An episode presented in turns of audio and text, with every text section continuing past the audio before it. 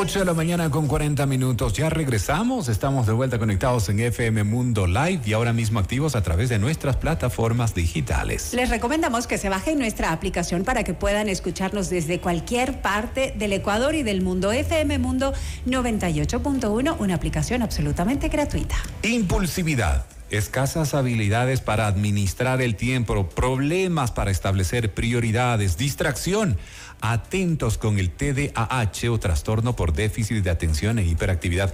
Anteriormente simplemente y sencillamente le decían, no, eres hiperactivo, no, estás distraído, no, no te concentras, no, eres inquieto. Sí. ahora este tema, mira, se analiza mucho más desde la psicología, eh, sus causas, inclusive la forma de abordaje para ayudar a esa persona y a su entorno también a comprender un poquito más eh, su realidad y lo que está viviendo y lógicamente generar las acciones necesarias para que su vida eh, sea más llevadera, ¿no? Y existe una mejor integración social. Eh, sin duda, son algunas circunstancias que pueden llevar a, a este a este llamado TDAH o trastorno por déficit de atención e hiperactividad y queremos saber cuáles serían esas causas y en sí de qué se trata este TDAH que tanto eh, lo escuchamos ahora con mucha frecuencia. Se lo consultamos a la doctora María Gracia León, psicóloga clínica y terapeuta familiar. Doctora, bienvenida. Hola Mundo, buenos días. Hola María Gracia, bienvenida. Hola Valeria, hola Rodrigo, buenos días, un gusto estar aquí con ustedes. Qué bueno poder recibirte nuevamente en el programa y conversar de este tema. Antes se lo, eh, se lo catalogaba, como lo decíamos hace un instante atrás, simplemente como hiperactivo, distraído, por decirlo menos, ¿no? Eh, a, las personas. Pero ahora entendemos que es una realidad que abarca un tema más amplio. ¿Cómo le podemos definir bien a este TDAH?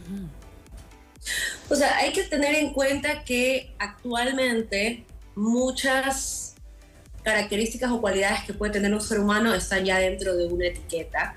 Y también es importantísimo no caer en la etiqueta o en un diagnóstico que puede ser que no se tenga. Recuerden que síntomas y características, impulsividad, desorganización, lo podemos llegar a tener todos en algún momento de nuestra vida. ¿Cómo diferenciarlo? Cuando ya se vuelve un impedimento en la vida diaria de la persona le trae muchos problemas en su cotidianidad.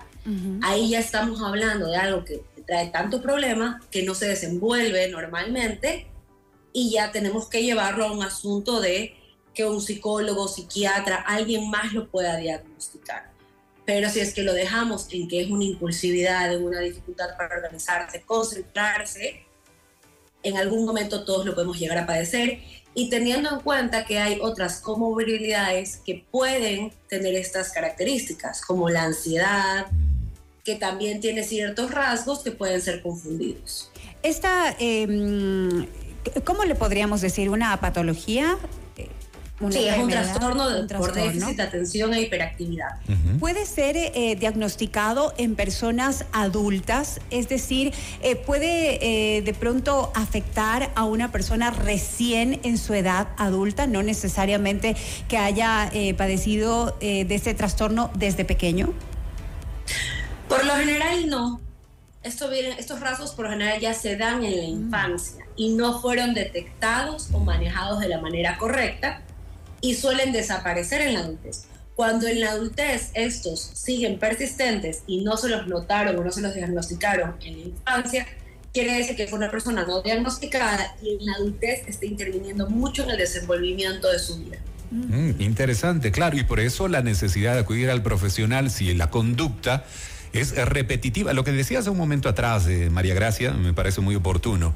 Claro, no generas estigmas con la persona, o sea, no porque estés distraído ahora dices, no, tú tienes TDAH, o te aventuras a generar un diagnóstico, entre comillas, diagnóstico, ¿no es cierto? Y generar una etiqueta sobre la persona, pero si es algo repetitivo, ya sea en el infante o en el adulto, pues algo sucede ahí, hay que tomar cartas en el asunto, ¿no?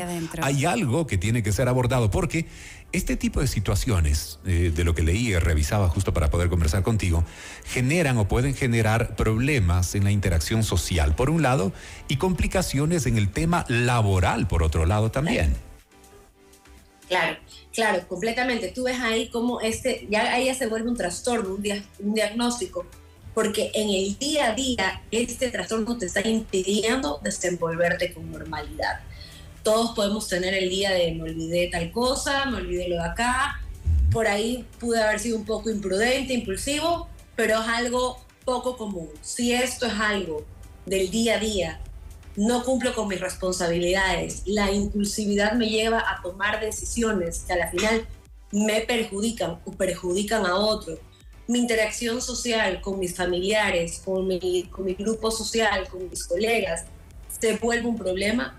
Ahí estamos hablando de, un de un diagnóstico o de una situación que necesita ser particularmente observada por un profesional porque no me está permitiendo desenvolverme con normalidad.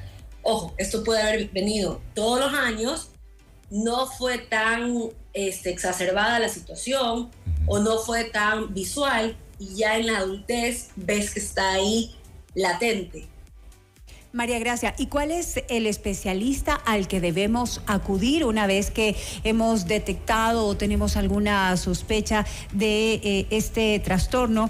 ¿Y cómo eh, se desenvuelve o cómo eh, se desarrolla el diagnóstico? Lo mejor es acudir siempre a un psicólogo o un psiquiatra. Por lo general en la adultez ya te pueden tomar una prueba que puede descartar si existe o no el trastorno o si hay rasgos elevados o características elevadas de ese diagnóstico. Hay casos que meritan, ameritan medicina y hay casos que con una terapia cognitivo-conductual, con una terapia psicológica, puede ser manejada porque también se busca que esta persona alcance un orden que maneje este trastorno de una forma que le permita vivir y que encuentre herramientas necesarias para saber llevar la situación y prácticamente encaminarlo a que pueda tener una vida socialmente, una vida laboralmente normal y tranquila. Ok, ahí me quiero detener un momento, María Gracia, porque acabas de decir darle herramientas para manejar la situación o algo que le permita vivir. Es decir, ¿esta condición no se puede eliminar? Se puede, con un trabajo, o sea, con un trabajo terapéutico, con una responsabilidad frente al diagnóstico, como la mayoría de diagnósticos, el asumir esto que yo tengo, que yo padezco, nos da una ventaja que nosotros podamos manejarnos en la vida.